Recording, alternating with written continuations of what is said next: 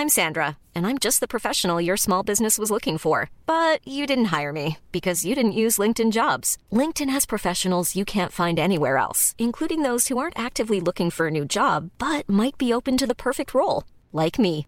In a given month, over 70% of LinkedIn users don't visit other leading job sites. So if you're not looking on LinkedIn, you'll miss out on great candidates like Sandra. Start hiring professionals like a professional. Post your free job on linkedin.com/people today. Tarde a tarde, lo que necesitas saber de forma ligera, con un tono accesible. Solórzano, el referente informativo.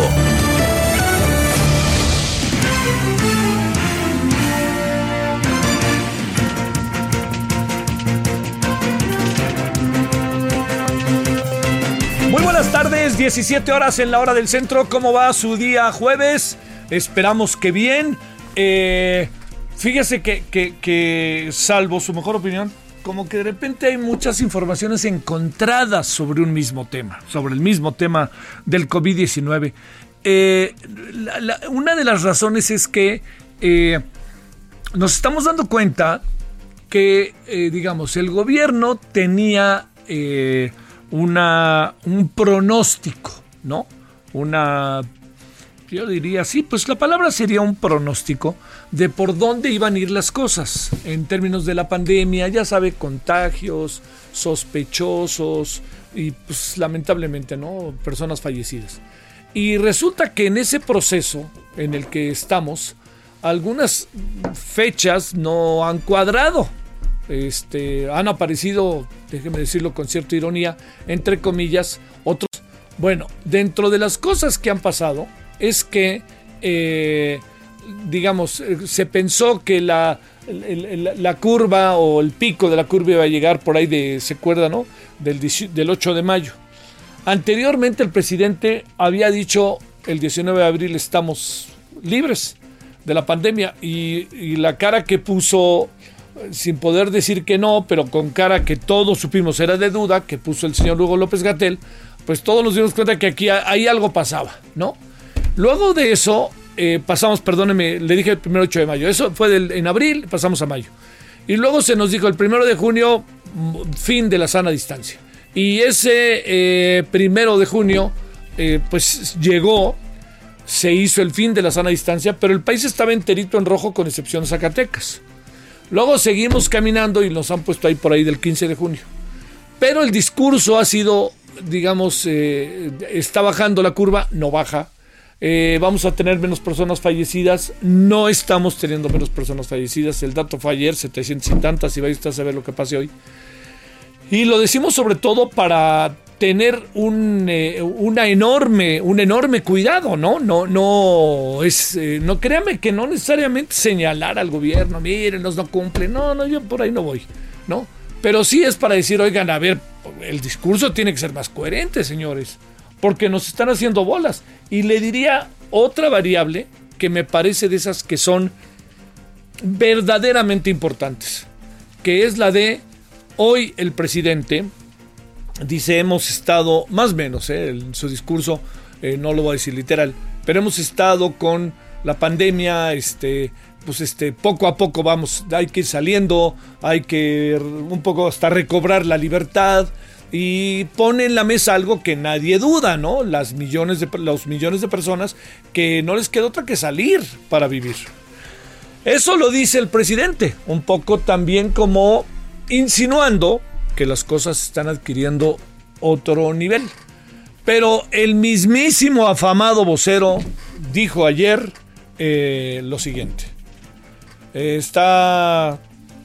Llegaremos al momento cúspide por ahí del mes de julio.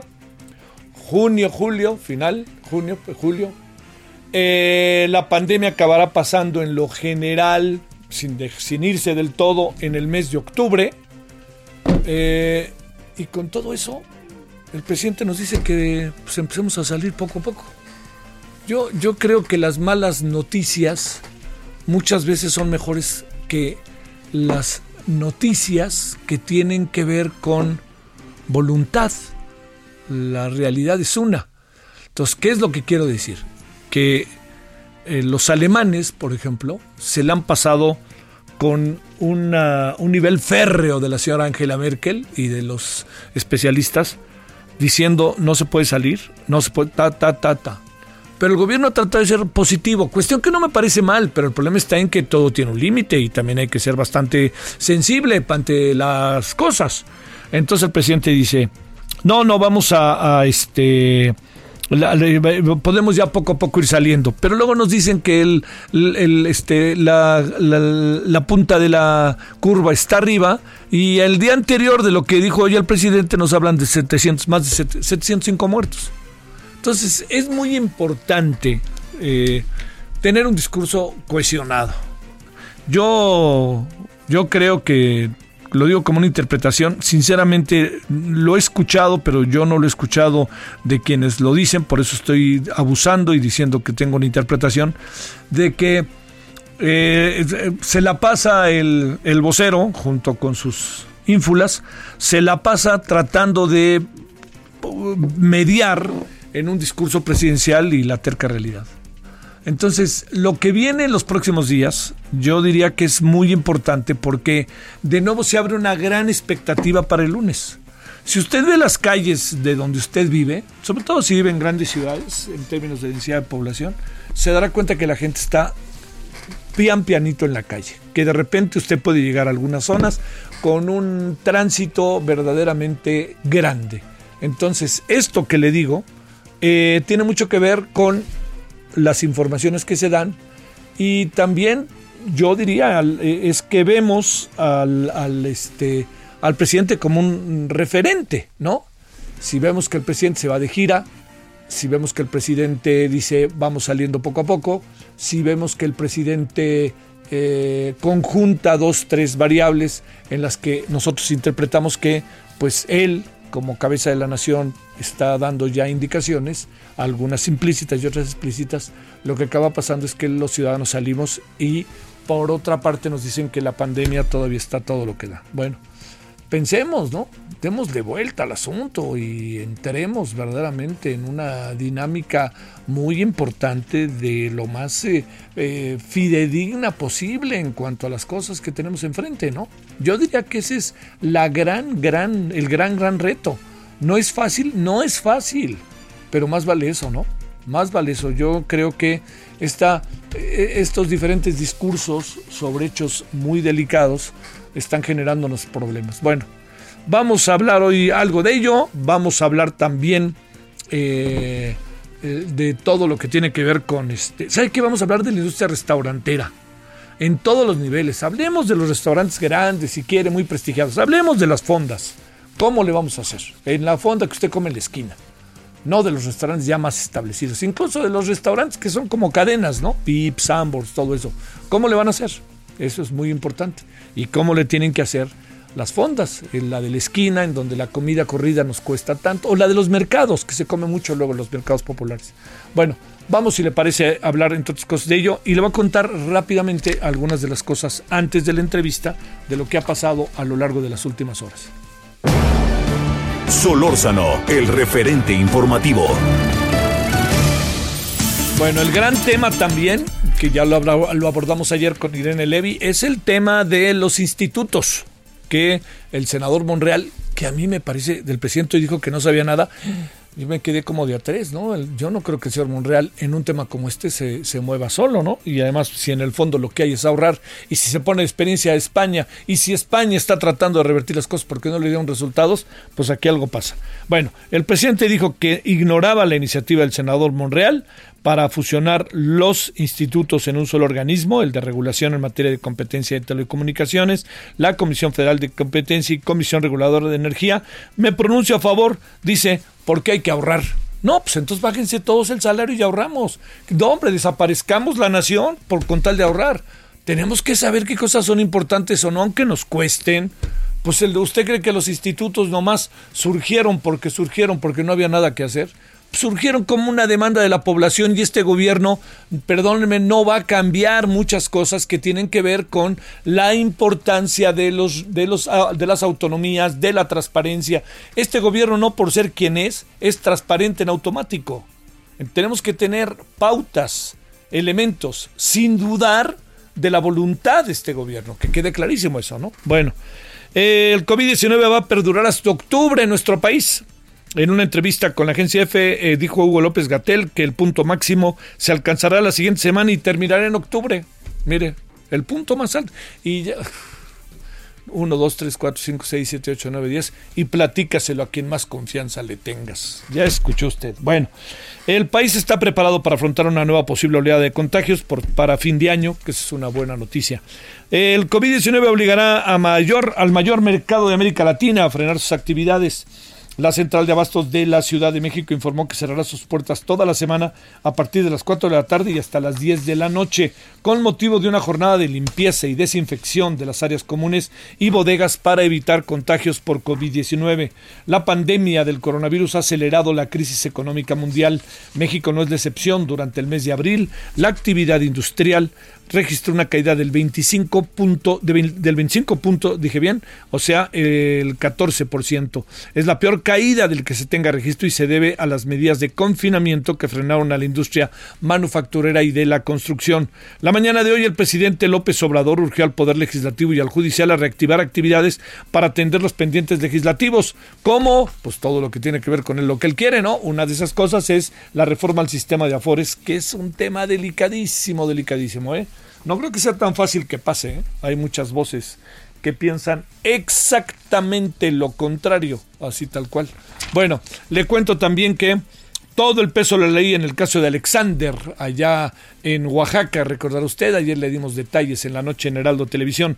El gobernador de Oaxaca no descartó la posibilidad de que la Secretaría de Defensa Nacional, la Guardia Nacional y la Secretaría de Seguridad Pública asuman el control de la seguridad en el municipio de Acatlán de Pérez Figueroa ante el asesinato del joven Alexander de 16 años que tenía un sueño mayúsculo. Ese sueño mayúsculo que no va a poder cumplir lamentablemente era ser parte de la pandilla de Monterrey, el equipo allá del norte. Quería jugar fútbol con ese equipo, pues ya no pudo. Y le diría otra cosa, no solamente era eso, es de, es de origen estadounidense.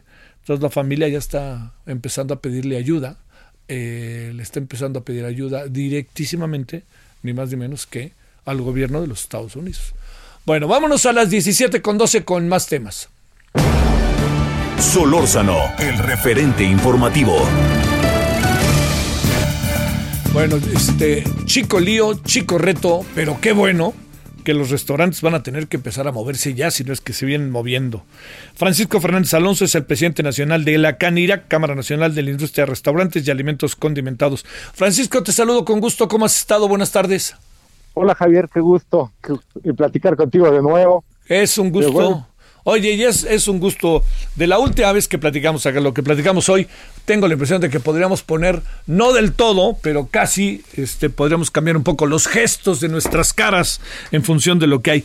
¿Qué ha pasado? ¿Qué andan haciendo? ¿Qué va a pasar desde la lonchería hasta el restaurante de los hoteles, hasta el restaurante más lujoso o hasta los restaurantes que son de cadenas, así que mucha gente va, a comer rápido y se va? ¿Qué va a pasar? Mira, en realidad hoy tenemos prácticamente continuamos cerrados. Por el tema este del semáforo, el semáforo rojo. Entonces, hasta hoy seguimos con la misma dinámica con la que iniciamos ya hace casi tres meses, eh, donde solamente hay comida para llevar, digamos, en el área metropolitana. En algunos otros estados, sí, efectivamente, de hecho, oficialmente eh, ya arrancó Querétaro, y hay otros estados que ya están permitiendo trabajar con un aforo reducido. Pero en la Ciudad de México todavía no hay esa autorización finalmente el área metropolitana, la Ciudad de México en coordinación con la con el Estado de México no permite hoy operar. Entonces, por un lado, bueno, pues ya vemos, ya vemos, digamos, una luz al final del túnel, pero hoy todavía nos encontramos dentro del túnel. Todavía este, no hemos podido abrir nuestras puertas y bueno, esperamos que aunque sea se pueda dar esa modalidad de, de abrir con un aforo restringido manteniendo el cuidado de la sana distancia y todas estas cosas que, hemos puesto en el protocolo que elaboró la CANIRAC. A ver, ¿qué, qué medidas van a ir tomando? Eh, a ver, pienso en los, pues, pues te plantearía, ¿no? Aunque no sé si conformen parte de la, de la exactamente de la propia Canirac, pero estoy pensando en los mercados populares, en donde en muchos mercados se da una comida, por cierto, maravillosa, o lo que esté pasando en fondas, en esas fondas de la esquina donde sale una buena parte de trabajadores de la construcción o trabajadores de diversa índole a comer. ¿Hay que han pensado ir haciendo? Fíjate que creo que me preguntas por eso, porque mira, este, el protocolo que elaboró la Canirac, que es un protocolo que hizo propio la Secretaría de Salud y la Secretaría de Turismo. Es un documento que ellos mismos publican haciendo eco del protocolo que elaboramos, porque es un protocolo que, que toma en cuenta, considera toda esta realidad, esta realidad desde la lonchería que acabas de comentar, el restaurante que está en el mercadito. Entonces nosotros decimos, a ver, hay, hay un factor fundamental para combatir el contagio, que es la distancia. Entonces, ese protocolo lo primero que habla es que tenemos que dejar 1,50 entre mesa, eh, perdón, entre comensal y comensal, para evitar que pueda haber algún contagio. Y por supuesto la aplicación, la aplicación de este protocolo de desinfección y de tapabocas y todo lo que, digamos, razonablemente ya está en boga de todos. Ahora bien, eh, nosotros lo que estamos eh, de alguna manera exhortando a todos nuestros afiliados es que es muy importante que tu cliente se sienta seguro en, un, en el espacio donde va a asistir. Porque si no se siente seguro, pues simplemente no va a asistir. Entonces, de hecho, hay muchos otros restaurantes que están implementando medidas, digamos, un poco más eh, agresivas, mucho más este, ambiciosas, para hacer sentir al cliente. Decimos, no solamente está seguro, sino además queremos que se sienta seguro. Y ahí es donde hay algunos restaurantes donde están incluyendo también las separaciones físicas, no solamente se deja un espacio, sino están colocando algunas separaciones, y además están incluyendo además no solamente el tapabocas, sino la careta de manera eh, normal, y empiezan, y además, por supuesto, lo que nosotros mencionamos de tomarle la temperatura a las personas, y el caso de los menús, que sean menús desechables o que se tengan que estar desinfectando constantemente. Entonces, todo eso eh, y de acuerdo a los protocolos que, consideramos eh, en Europa y en Estados Unidos, y en el caso de la norma oficial mexicana, sentimos que ese es, tenemos los elementos, digamos, para poder abrir con la tranquilidad necesaria. Pero insisto, aquí hay un factor que va por arriba de todo, que es cómo se siente tu cliente a la hora de entrar. Ese es el factor que va a mandar. Hay espacios, desgraciadamente, que van a sufrir mucho porque sus condiciones, su, su tamaño, lo va a angustiar muchísimo. Lo va a angustiar muchísimo porque pues esto no es un cuadrado, no todos los restaurantes son cuadrados y tienen, digamos, las dimensiones eh, perfectas para una eh, contingencia de esta naturaleza. Pero bueno, nosotros creemos que cumpliendo, digamos, la parte mínima de, un protocolo, vamos a poder garantizar a los clientes que está en un lugar seguro. Pero insisto, si el cliente no se siente seguro, pues tendremos que hacer todavía más allá para que eso suceda. Sí, empezando, pues no va a ir. Oye, a ver, eh, déjame plantearte, se, se, lo que veo es que también van a, caminar inicialmente con muchas restricciones, porque una de ellas va a ser, presumo, Francisco, eh, digamos, en un restaurante, eh, que te diré de alguna, no, pues así de al que asiste, por mencionar algo, un sector de la clase media, o, que de repente te das la fiesta porque es cumpleaños de alguien y entonces te vas a otro, lo que fuera. Ahí también lo que vamos a ver es que va a haber menos mesas en el restaurante, supongo. Así es, así es. Este, evidentemente va a ser un... Esta nueva normalidad, que es una manera de acuñar lo que va a pasar, en realidad es desgraciadamente algo que yo creo que llegó para quedarse. Entonces, los restauranteros, lo que, nos, lo que nos dedicamos a esta actividad, necesitaremos hacer uso de todo nuestro talento y creatividad para hacer sentir a los clientes en un espacio más cálido. Y tendremos que hacer uso de la iluminación en algunos casos, tal vez algo de vegetación, algo de decoración, porque si no, si uno piensa y deja el espacio vacío, pues no, no va a ser la misma experiencia. Claro, Porque independientemente de los restaurantes, digamos, más sofisticados, a las cafeterías, a las loncherías, todos tienen una experiencia. O sea, todos, no importa. Nosotros, en algunos efectos, nosotros los dividimos más bien por el cheque promedio del que van a pagar, porque siento por todos los estudios que hemos hecho que el cliente identifica a qué lugar me, me refiero cuando digo, mira, vas a pagar 100 pesos. Y dice, ah, pues ya, ya entendí qué tipo de lugar voy a ir voy a pagar 200 pesos y ya se ubica también. Entonces es una manera en la que nosotros, eh, de hecho, en las las primeras pláticas que tuvimos con las autoridades de la Ciudad de México y con la jefa de gobierno, ese fue el esquema para que nos entendiéramos, fijar ciertos criterios para decir, mira, para este, para este tipo de, consumo tiene esta problemática. Ahora, te voy a decir, Javier, la parte que más me preocupa es el tema de la informalidad. Sí. Porque ahí, en una esquina, sí. este, esos esos eh, espacios, pues no creo que se vayan a dar. Y además también ahí tenemos un problema de, de salud pública, por, porque la gente come al aire libre, y entonces es muy fácil que alguien se enferme, se sienta mal y presente toda la sintomatología del, del COVID-19 cuando va a ser otra cosa. Sí. Entonces creo que habrá que trabajar mucho por ahí. Pero a decirte una cosa, este, Javier, el gremio está muy, muy, muy afectado. Yo sí pues quiero ser claro porque en cada, en cada, o sea, lo tengo que repetir, estamos viendo la luz, pero seguimos en el túnel. Sí, claro. Y seguimos con la angustia de seguir perdiendo recursos, perdiendo gente, y es una angustia terrible. Y entonces, eh, pues como tú ya sabes, no ha habido una respuesta muy eficiente por parte del gobierno en términos de ayuda, pero lo que nosotros lo repetimos también a la autoridad. Oigan, tenemos que ayudarnos también a digitalizar todos los procesos y permisos porque claro. ya no es posible pagar lo que pagamos estar expuestos a que nos verifique cualquier inspector de los muchos que hay en esta ciudad y, y que las licencias ahora sí, en lugar que tengan un término de un año, ahora sí se vayan a 10, ¿no? Sí. Porque encima de la afectación todavía hay que meterle dinero para implementar estos protocolos, pues también me ayudaría mucho que, que todos estos derechos que se pagan, pues tuvieran una vigencia mayor. Perdón, Javier, te interrumpí. No te preocupes. Oye, a ver, eh, esto de que uno llega y hace fila para entrar podría acabarse, ¿verdad? Porque todo tendría que ser de preferencia eh, hacer una, una reservación vía telefónica o vía la red, ¿no? Porque de otra manera sí nos vamos a meter en líos, ¿no?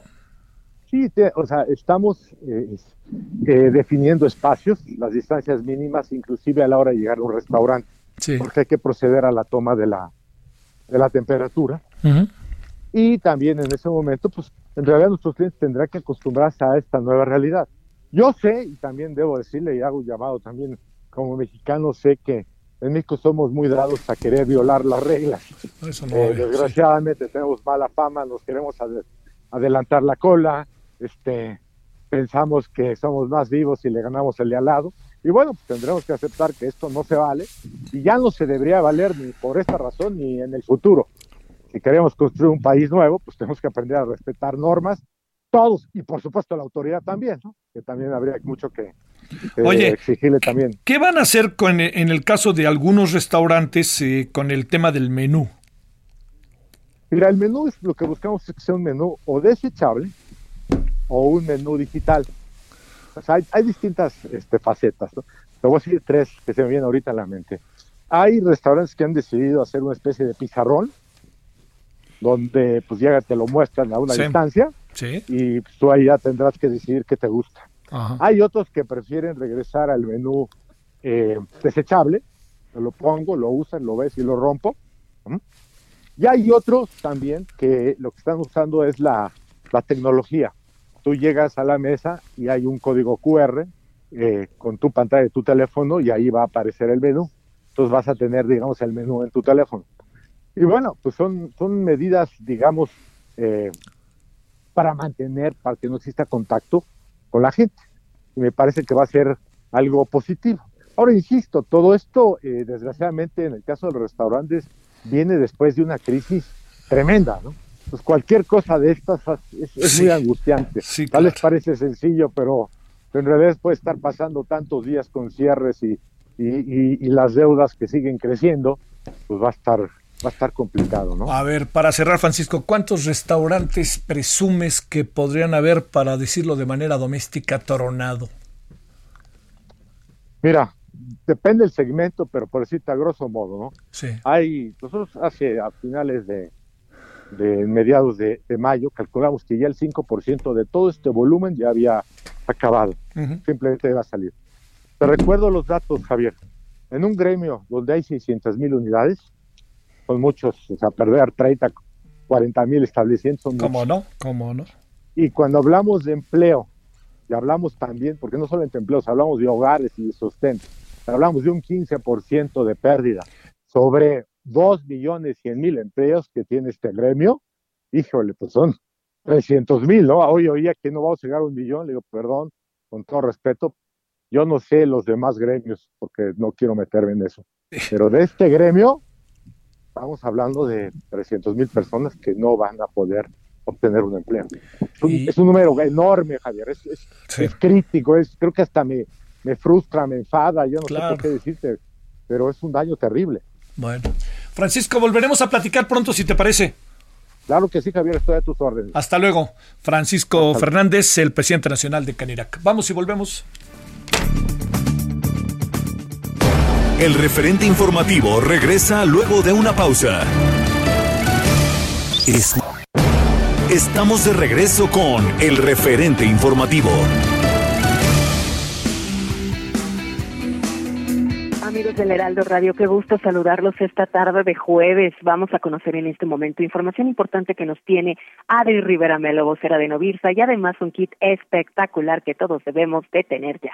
¿Cómo estás, Adri? Adelante. Mi querida Moni, a ti y a todos nuestros eh, radioescuchas. Así es, como tú bien mencionas, eh, primero que nada les comparto que la Organización Mundial de la Salud instó a la población mexicana a quedarse en casa y respetar la sana distancia y el semáforo rojo. La Secretaría de Salud advirtió que la pandemia aún no llega a su punto máximo.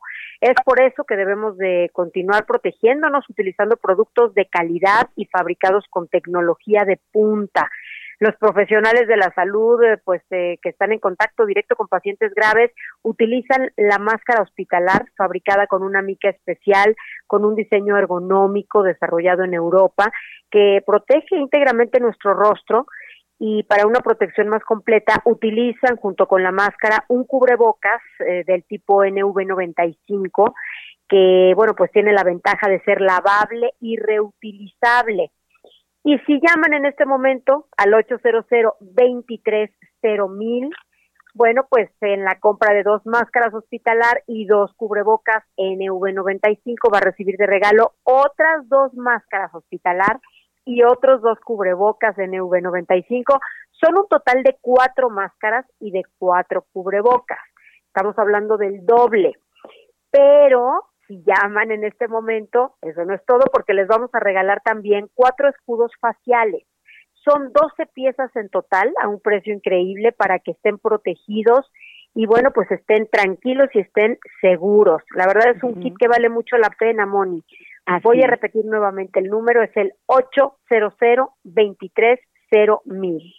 Muy bien, Adri, a marcar en este momento, amigos, y regresamos con el referente informativo y Javier Solórzano. Gracias. Solórzano, el referente informativo.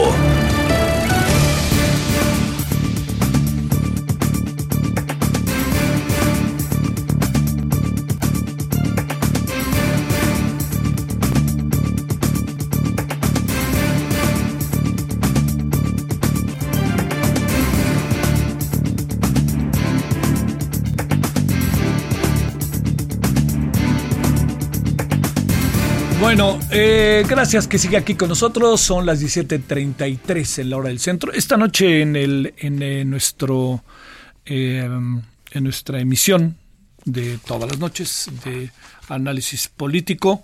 Hoy, fíjese que se está llevando efecto un conversatorio sobre el tema de los desaparecidos a nivel América Latina y dos de ellos van a estar con nosotros, dos de los que están participando, que puede serle muy interesante qué es lo que está pasando y qué es lo que sucede y qué dinámicas están dando.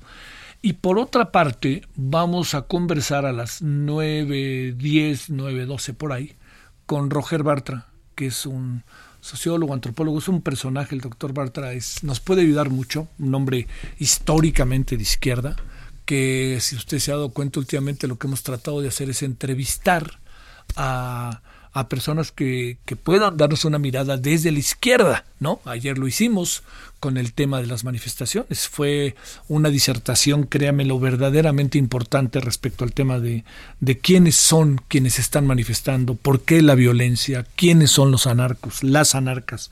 Muy interesante fue, echen una miradita si pueden, ¿verdad? Nos, nos ayudó muchísimo a entender algunas cosas.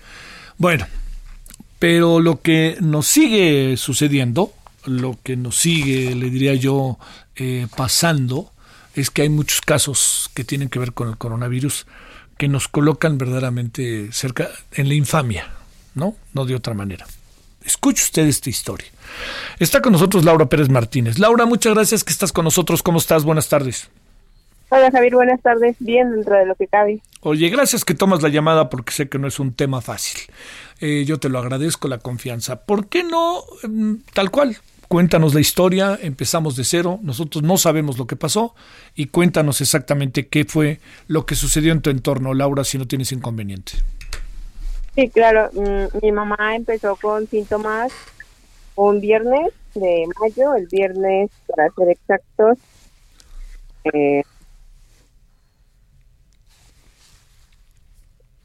el viernes 14 de mayo empezó con síntomas. Muy bien. O sea, estamos hablando, oye, hace tres semanas, no más de eso. Ajá. Sí. Empezó con una tos y con un cansancio. Eh, pensamos que era un resfriado porque no se había este, tapado bien la noche anterior y lo dejamos así. El día lunes este, no se presenta a trabajar, ella es optometrista eh, su jefa le dice que al día siguiente se tiene que presentar, se presenta el día martes a trabajar y empeora su cansancio, sus síntomas y al día siguiente la llevamos al, a un doctor con una doctora de una tienda departamental. Eh, la doctora se llama María Isabel González. Sí. Ella ni siquiera le pregunta los síntomas a mi mamá, la ignoró por completo, solo se enfocó en su tos y la tomó como como si fuera una tos por, por fumadora. Eh, mi mamá empieza con más síntomas, le mandaron inyecciones, le mandaron medicina, no mejora, al contrario, deja de, de comer. Cuando presenta temperatura de 39 grados es que me, me espanto y marqué al 11. Nunca entró la llamada. Tardé como una hora en comunicarme al 911. No entró la llamada. Al Locatel tampoco entró la llamada. Le pudimos bajar la temperatura con métodos caseros.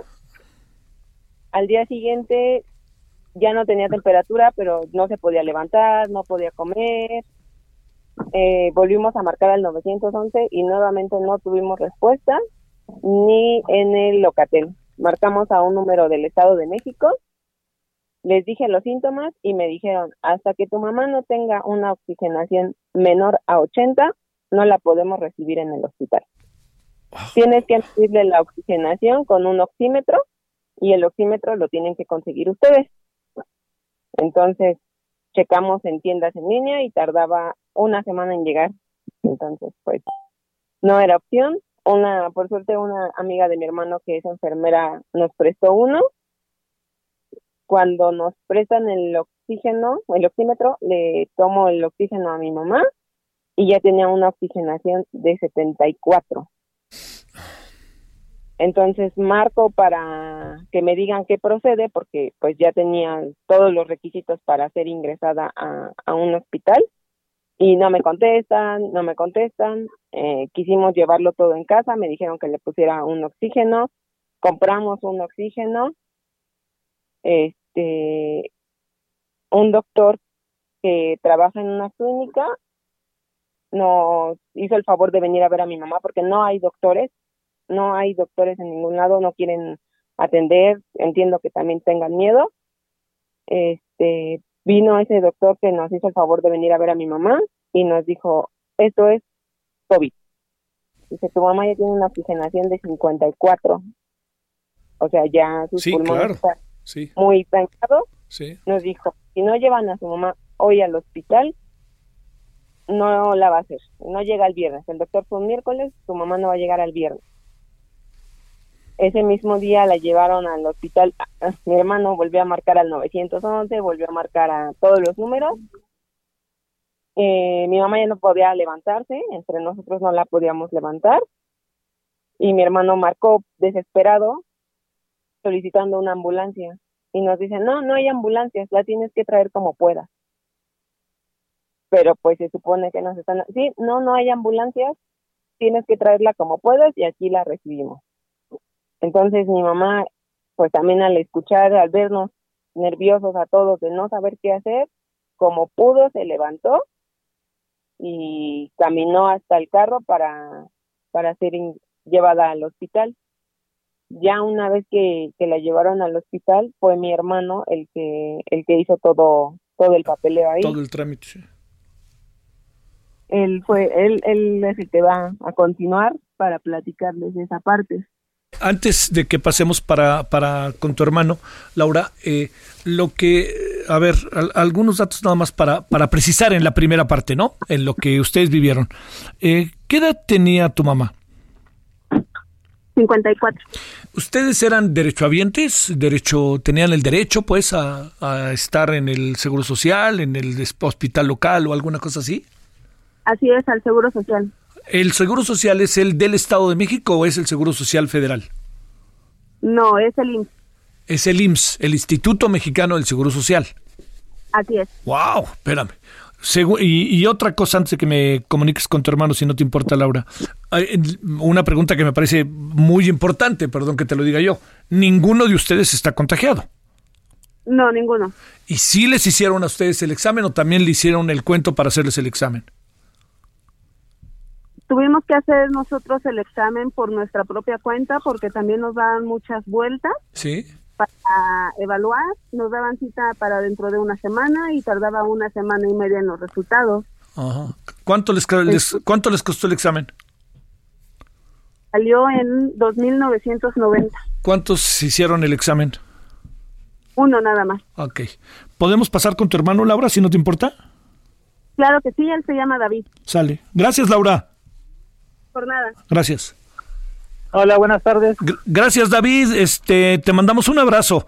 A ver, llega, llega tu mamá al hospital, eh, si nos das el nombre del hospital, todo eso, y a partir de ahí, ¿qué sucede? En cuanto yo llego al hospital, les comento la situación de mi mamá. Ellos me dicen que la ingresen, que pase ella. Yo les solicito una silla de ruedas para poder llevar a mi mamá porque no podía ni caminar.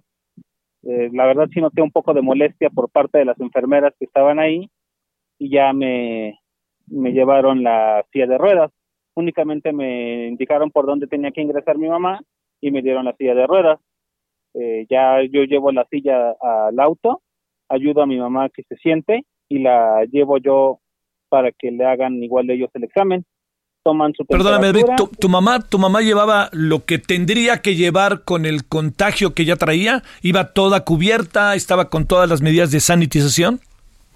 Así es, es correcto. Llevaba ella su cubrebocas, llevaba guantes de látex y llevaba una cobija porque la tuvimos que ingresar en la madrugada.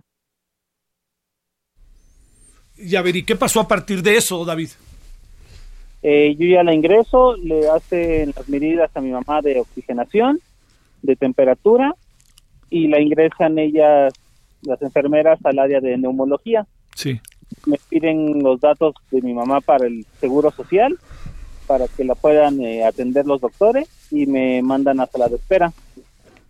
Me comentan ellos que tenía que esperar un momento para que le asignaran cama a mi mamá.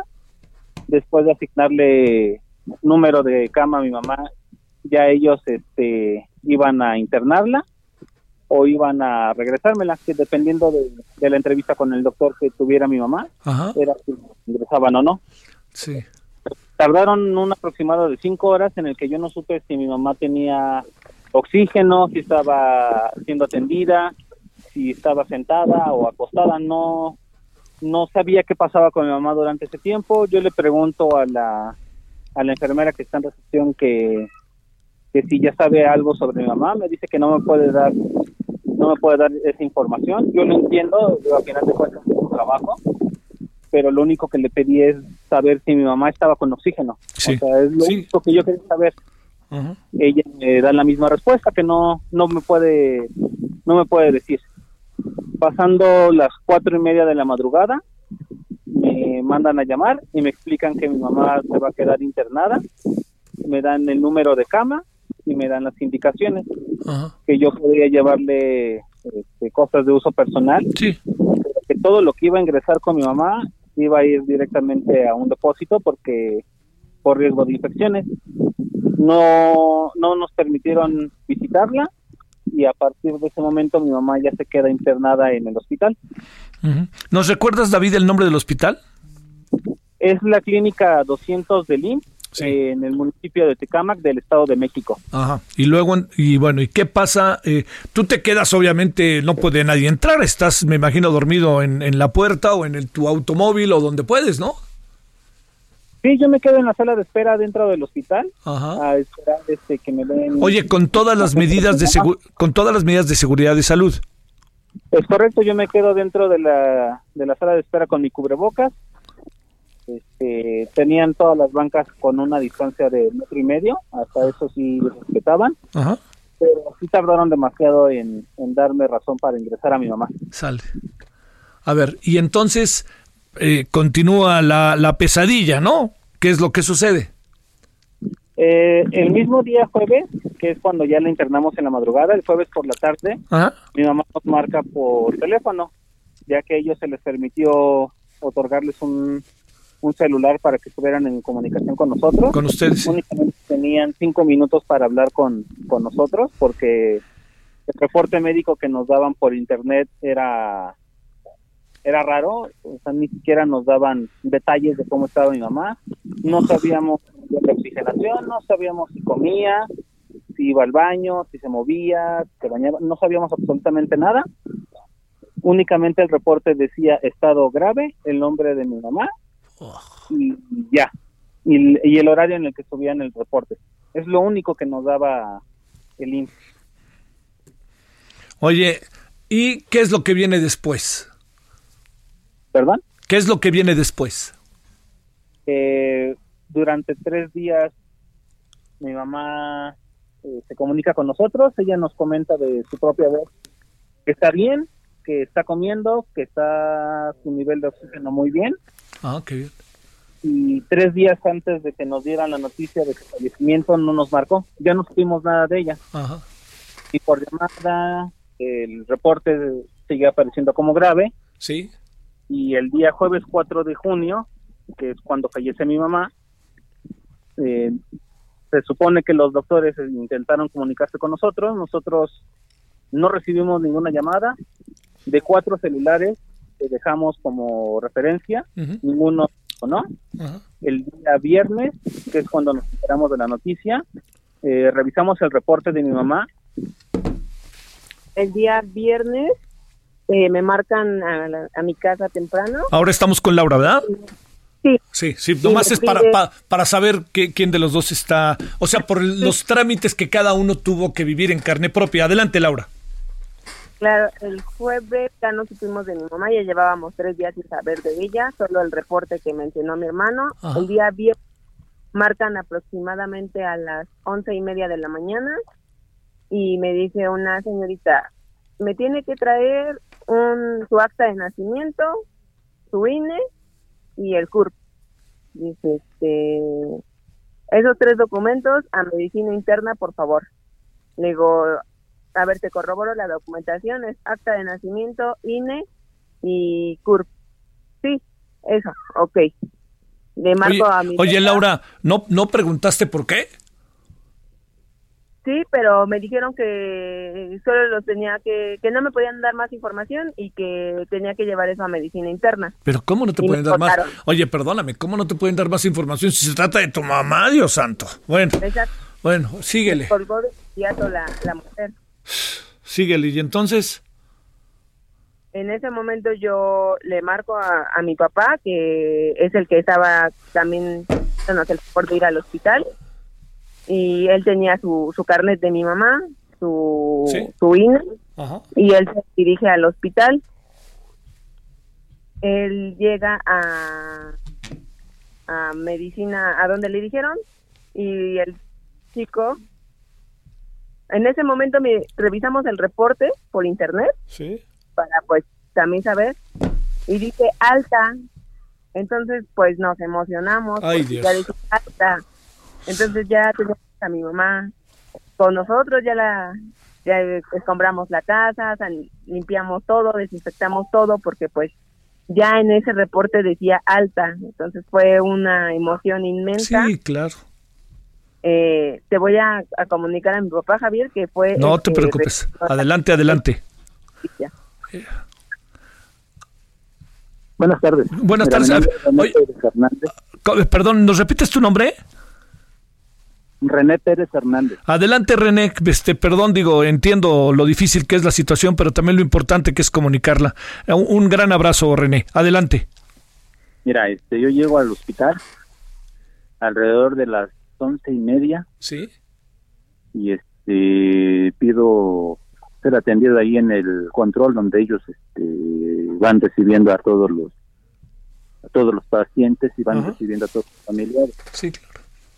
Entonces, este, les comento que me habían pedido este el acta de nacimiento y el el CURP y el INE.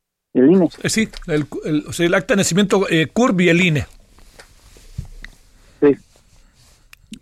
Adelante, René. Comenta este, la persona que me revisa los documentos que me, me comenta que me, te va a faltar el comprobante de domicilio. Sí. A mí yo ya me habían dado el reporte, me habían transmitido el reporte de donde dice alta, pues yo también sigo emocionado y me dice este enfermero o esta persona que me está atendiendo, dice, a la, le falta su comprobante de domicilio porque a lo mejor le van a dar tanque de oxígeno. Entonces este le digo, entonces necesitas el comprobante de domicilio para traértelo. Sí.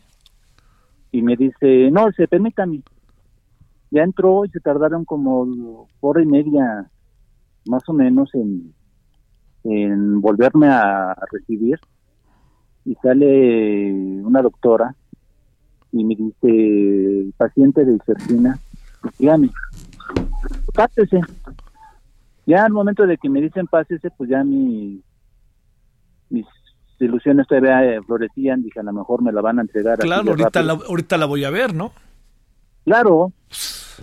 Y me pasa su consultorio, bueno, su oficina, una oficina. Sí.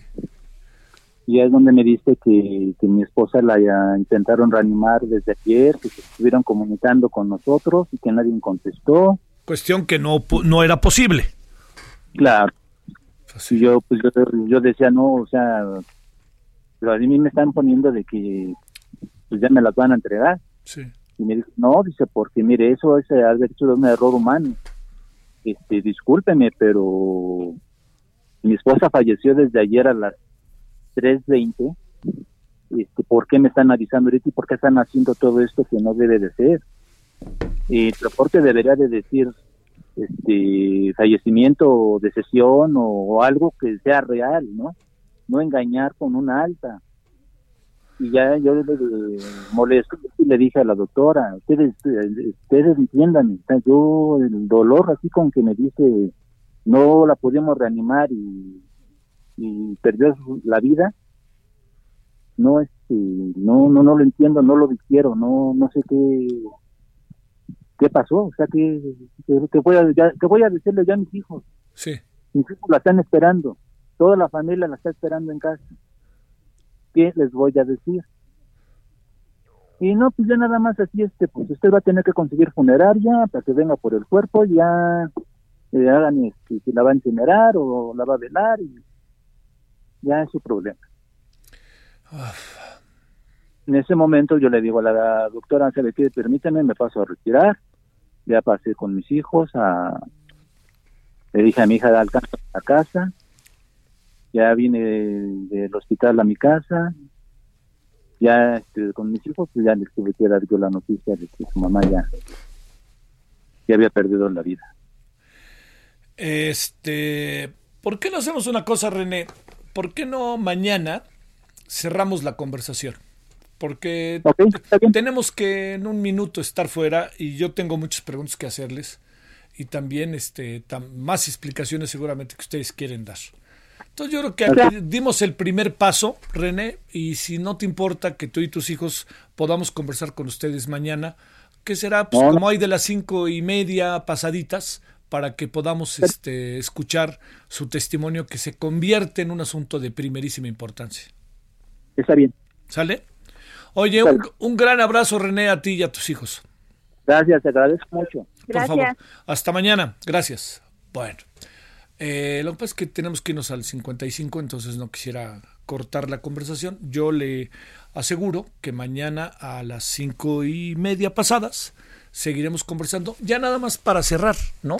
Y para recapitular, porque la, la, digamos, la información que ellos nos dan y que no tenemos por qué no creer, porque además tenemos elementos para verificarla, pues está de la mano de una insensibilidad brutal, de algo que pudo pasar en el hospital que no sabemos qué fue cuando le dicen a uno que está a punto de ser de alta y cada vez que me avientan a mí el tema de un error humano, la verdad que la institución se hace a un lado y yo creo que no se puede hacer a un lado. Nos vemos a las nueve. Adiós.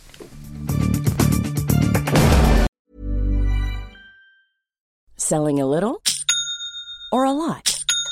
Shopify helps you do your thing however you cha-ching. Shopify is the global commerce platform that helps you sell at every stage of your business. From the launch your online shop stage to the first real life store stage, all the way to the did we just hit a million orders stage. Shopify is there to help you grow. Shopify helps you turn browsers into buyers with the internet's best converting checkout. 36% better on average compared to other leading commerce platforms because businesses that grow grow with Shopify. Get a $1 per month trial period at shopify.com/work. shopify.com/work.